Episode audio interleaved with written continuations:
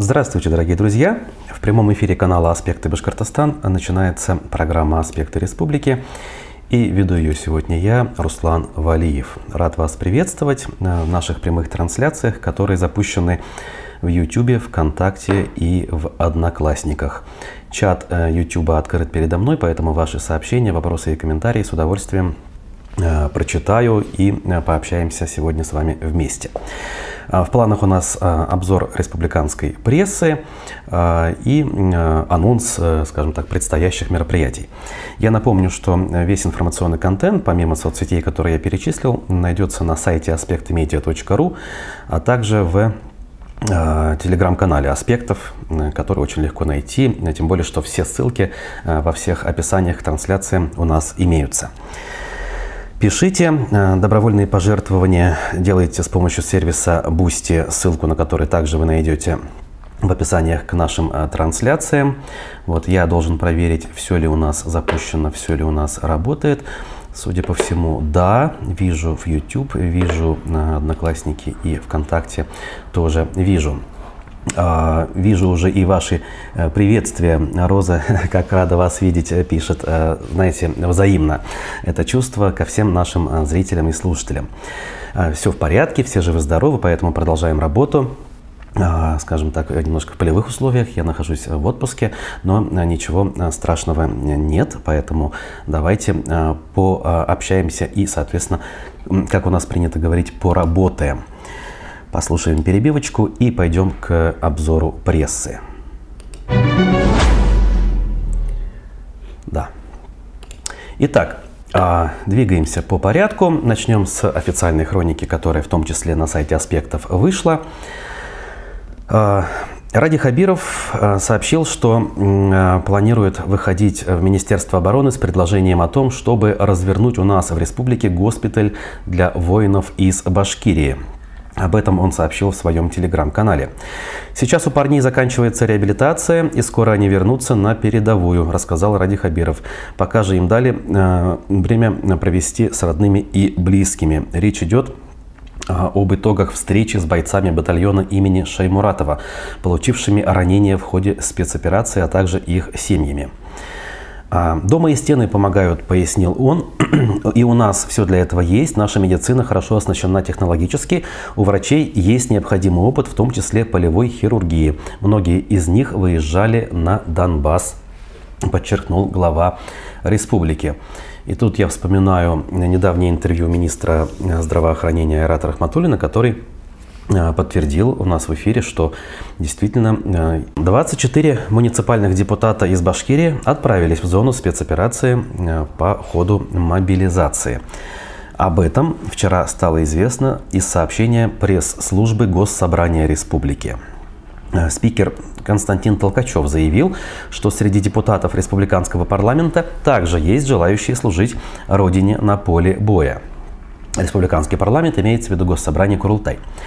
Но поскольку снятие бронирования предполагает определенные юридические действия, этот вопрос не может быть оперативно решен только на основании желания депутата, сообщил Толкачев.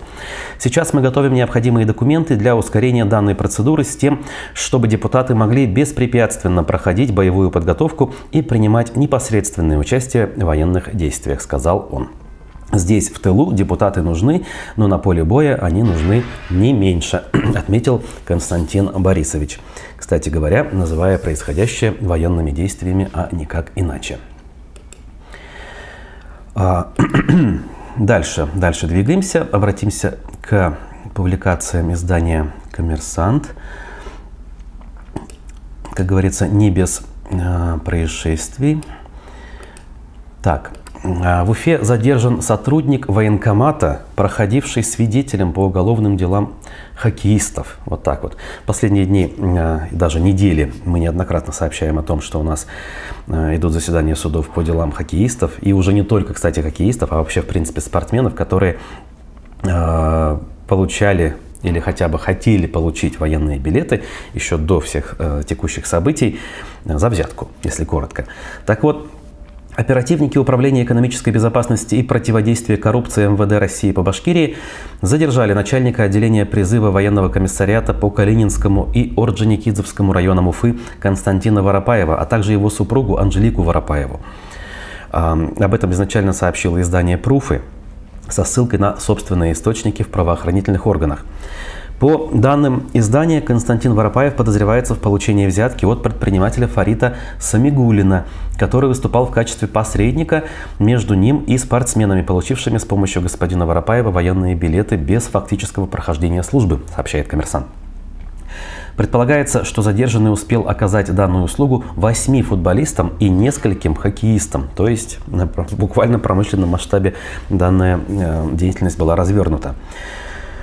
Ранее Мерковки Уфа-арены в конце апреля. Ему предъявлено обвинение в посредничестве, во взяточничестве в составе организованной группы э, или в крупном размере. Так называется статья. Это часть третья статьи 291.1 Уголовного кодекса России. Воропаев проходил свидетелем при рассмотрении уголовных дел в отношении воспитанников хоккейного клуба «Салават Юлаев», 25-летнего нападающего ныне нападающего ХК суде хоккеистам вынесли приговор за попытку дачи взятки для покупки военного билета. Лукина приговорили к штрафу в размере 2 миллионов 200 тысяч рублей, а Анвара Сулейманова к 5 годам лишения свободы условно. Вот так вот ни много ни мало довольно-таки суровые приговоры выносятся. А мы дальше двигаемся. Значит, э, ну, немножечко отвлечемся, скажем так, от ключевой темы дня недели, месяца и вообще года, наверное, да, какой там всей жизни. А, потому что на коммерсанте значит, сообщается о том, что в Уфе на месте недостроенного торгового центра построят жилой комплекс. Комсомольской, Нуреева, архитектора Рехмукова и бульваром Давлеткильдеева. Заказчиком является Главное управление архитектуры и градостроительства администрации Уфы. В первом квартале а, застроенным многоэтажными домами предполагается снос гаражей, здание шиномонтажа, строительство многофункционального детского центра на 600 мест, а также пятиэтажные крытые парковки на 500 машиномест. Во втором квартале планируется реконструировать недостроенный торговый центр «Космопорт» под жилой дом от 14 до 25 этажей. Ничего себе, неужели это возможно? А также разместить в нем многофункциональный комплекс и трехэтажные здания поликлиники. Предусмотрено строительство крытого паркинга на 524 автомобиля. Общая жилая площадь проектируемого комплекса составит 35 тысяч квадратных метров с населением 1100 человек, а с учетом существующей застройки 3400 человек. Планируется в этом квартале. Ну, что ж, наверное, да. Наверное, надо. Все-таки территория э, выглядит заброшенной. Вот уже как минимум с 2008 года данный торговый центр не строится. И э, пришло таки время э, все это дело каким-то образом разрулить э, в лучшем виде, как говорится. Так, э, приветствующих нас также приветствую. Вадим Беляков, наш коллега, пишет, э, какие люди салям. Э, я сразу, пользуясь случаем, скажу, что сегодня Вадим у нас в эфире в проекте «Аспекты ЖКХ» в 11 часов. Э, живем в студии, поэтому э, вопросы жилищно-коммунальной сферы готовьте. Тем более отопительный сезон э, стартует, стартовал уже даже, можно сказать. И вопросы могут быть, в том числе по ОДНу пресловутому и уже набившему оскомину. Может быть, даже кто-то уже и начал какие-то суммы видеть в платежках ну вот я пока свидетельствую, что в моих платежках все в порядке, но, как говорится, лиха беда начала. Посмотрим. А мы дальше двигаемся. А, пруфы делятся очередными своими инсайдами, а, скажем так, а, информацией со ссылкой на неназванные источники, которым издание, судя по всему, доверяет. Но проверить это не представляется возможным Э, по разным причинам. Ну вот, например, данная публикация такая. Радия Хабирова снова называют возможным кандидатом в губернаторы на Донбассе или Херсонщине. Значит, о чем речь? Как сообщают некоторые околокремлевские телеграм-каналы, в частности «Новая искренность», до 10 октября ожидается назначение новых в Рио губернаторов в бывших областях Украины, которые после референдума вошли в состав России. На следующий год планируется проведение выборов уже в рамках российского выборного законодательства. Станут ли это действующие главы Луганской, Донецкой, Запорожской и Херсонских областей, а, или это будут представители из России, пока неизвестно. Вокруг процесса идет жесткая аппаратная борьба, пишет автор материала Рамиль Рахматов. Между тем, в Башкирии вновь пошла очередная волна слухов о возможном назначении Радия Хабирова на Донбасс. Тем более, что руководство республики отменило визит башкирской делегации в Турцию, где планировалось проведение деловых встреч с представителями бизнеса. На самом деле не, стоит, не стоит назначение э, в новые области рассматривать как ссылку, утверждает автор. Напротив, в этих областях на восстановление и интеграцию в Россию будут выделяться значительные ресурсы. Представители нашей республики уже работают в ЛНР, да и там, пожалуй, самая безопасная ситуация. В этом отношении Луганск – более желательный вариант для Хабирова, утверждает автор статьи.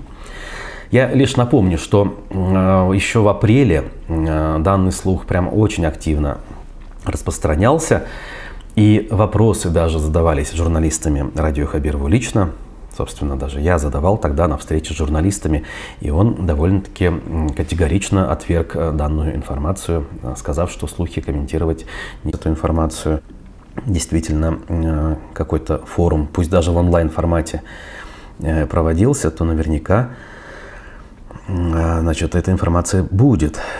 Вот пока ее здесь я, скажем так, э, скажем, не вижу. Так, ну, почему? Можно посмотреть сходу и не найду. Ладно, двигаемся мы с вами далее. И, а, соответственно, почитаем следующие публикации. Перейдем к сайту УФА-1. Здесь также о финансовых затратах и о мероприятиях, которые могут проводиться, а могут и не проводиться в обозримом будущем. Салют под вопросом. Узнали, и празднуется День Республики, но в этом году, судя по всему, программа будет существенно ограничена.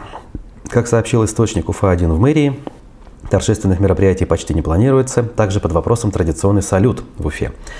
По словам источника, городское празднование ограничится собранием в администрации. Намеревались в День Башки. Но Опять же, да, если сослаться на главу республики, он подчеркивает, что завершающие работы на площади Советской идут и планируется их завершить, и памятник открыть все-таки планируется, да, без лазерного шоу, но все-таки задуманное осуществить хотят. Так, за телеведущую БСТ, которую обвинили в дебоше, заступилась юристка из Уфы. Если вы врете, делайте это правильно. Также пишет нам Уфа-1. Юристка Эльмира Хасанова вызвалась представлять интересы телеведущей БСТ Илины Насыровой, которую обвинили в дебоше в одной из уфимских клиник. По словам адвоката, в заявлении потерпевших есть существенные нестыковки – как стало известно ранее, конфликт возник, потому что телеведущая оказалась недовольна услугами клиники и требовала компенсацию. На видео из учреждения слышно, как Элина Насырова обещает всех разнести. Владелица клиники Алина Гореева сообщила, что написала заявление в полицию. В защиту Насыровой выступила Эльмира Хасанова. По ее мнению, ни о каком избиении врача не может быть и речи. Она говорит, что у нее у пострадавшего сотрудника клиники сотрясение мозга. При этом она идет вечером в бассейн, танцует, собирается на фитнес, рассказала Хасанова в соцсетях. Девчонки, если вы врете, делайте это грамотно. Она также сообщила, что ее доверительница также прошла суд медэкспертизу. А в начале сентября в уфимской стоматологии женщина тоже устроила скандал. Она обматерила сотрудницу клиники и угрожала ей. Инцидент попал на видео. Это уже другой эпизод, о котором пишет УФА-1, если кому нравятся такие эпизоды с точки зрения информационного поля. Можете почитать. Мы таки вернемся все-таки к вопросам мобилизации. А, тот же портал Медиакорсеть как и многие другие, пожалуй, пишет о том, как и куда нужно обращаться по вопросам этой самой частичной мобилизации. Значит, ответы на основные вопросы можно найти в созданном чат-боте в Telegram, которую э, регулярно наполняется поступающей от Министерства обороны информации. Надо сказать, не всегда последовательной, а иной раз даже противоречивой, особенно в первые дни. При этом проблемы, возникшие у конкретных людей, по-прежнему отрабатываются вручную муниципальными властями и военкоматами.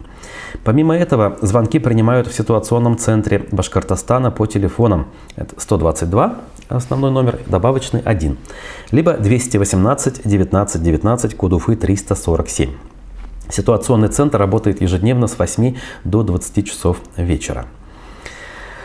А, значит, руководитель а, значит, подразделения по социальным коммуникациям администрации главы Елена Прочаковская отметила, что ответов на некоторые вопросы пока нет.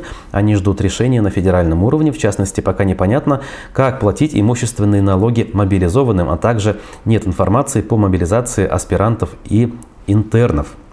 Другие вопросы можно задать, позвонив по горячей линии Минобразования России, созданной для студентов высших учебных заведений. Там не только разъяснят правила призыва и проконсультируют по вопросам социальной и правовой защиты, но и окажут психологическую поддержку. Есть, соответственно, телефон Минобразования России 8 800 222 55 71. Информацию о местонахождении военнослужащих и ответы на вопросы о частичной мобилизации можно получить по телефонам горячей линии Мин, Минобороны России. Тут опять же есть горячий телефон э, общероссийский бесплатный 8 800 177 07 и ряд телефонов с московскими кодами прокуратуре открыли специальную горячую линию по вопросам исполнения законодательства. Вопросы принимают по трем телефонам. Например, телефон в Уфе 347 код Уфы 276 28 46. Управление по надзору за исполнением федерального законодательства. Есть такое, оказывается, у нас. Э, и там есть тоже телефон в Уфе 276 36 95. Вот так вот целый перечень. И э, в медиакурсе сети вы это все найдете, если вдруг действительно вопрос возник. Также в Башкортостане семьям погибших планируют выдавать древесину для строительства домов. Об этом стало известно на заседании Комитета Госсобрания по аграрным вопросам экологии и природопользованию, сообщает издание «Уфатайм». По словам главы Минсельхоза Республики Минлесхоза надо бы, наверное, поправить, потому что глава Минсельхоза это э, Ильшат Фазархманов, а Марат Шарафудинов это глава Минлесхоза. Так вот, по его словам, соответствующий документ уже готов, однако после того, как Россия э, значит, оказалась на территории Украины, документ необходимо доработать. После принятия закона семьи погибших получат преимущественное право при предоставлении древесины от государства. Пока законодательной основы нет, но через арендаторов мы уже решаем этот вопрос и помогли уже семи вдовам. Законопроект уже был внесен в правительство, но теперь его нужно доработать. На этой неделе окончательный вариант документа мы предоставим, отметил Шарафуддинов. И напоминает тут нам издание, что ранее стало известно, что, например, власти Тувы также э, помогают семьям э, жителей региона, которые призваны по мобилизации, раздавая им, например, э, овец и баранов.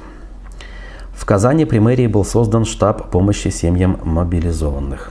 Вот такие вот, скажем так, самые разные способы поддержки власти тех или иных регионов используют э, в данном э, случае для того, чтобы проявить, что ли, солидарность и поддержку в отношении мобилизованных граждан. Так, Друзья, значит, сейчас я должен открыть еще пару ссылочек для того, чтобы мы с вами дальше смогли почитать. Ну, из обнадеживающих, что ли, и каких-то таких жизнеутверждающих новостей, которые э, должны э, дать нам понять, что на самом деле все в порядке, жизнь продолжается.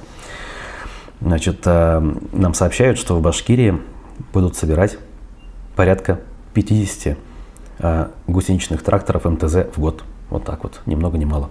Минский тракторный завод, начиная с 2023 года, будет ежегодно поставлять в Башкортостан не менее 50 единиц машинокомплектов для сборки гусеничных тракторов. В 2024-2025 годах планируется довести показатель до 100 машинокомплектов.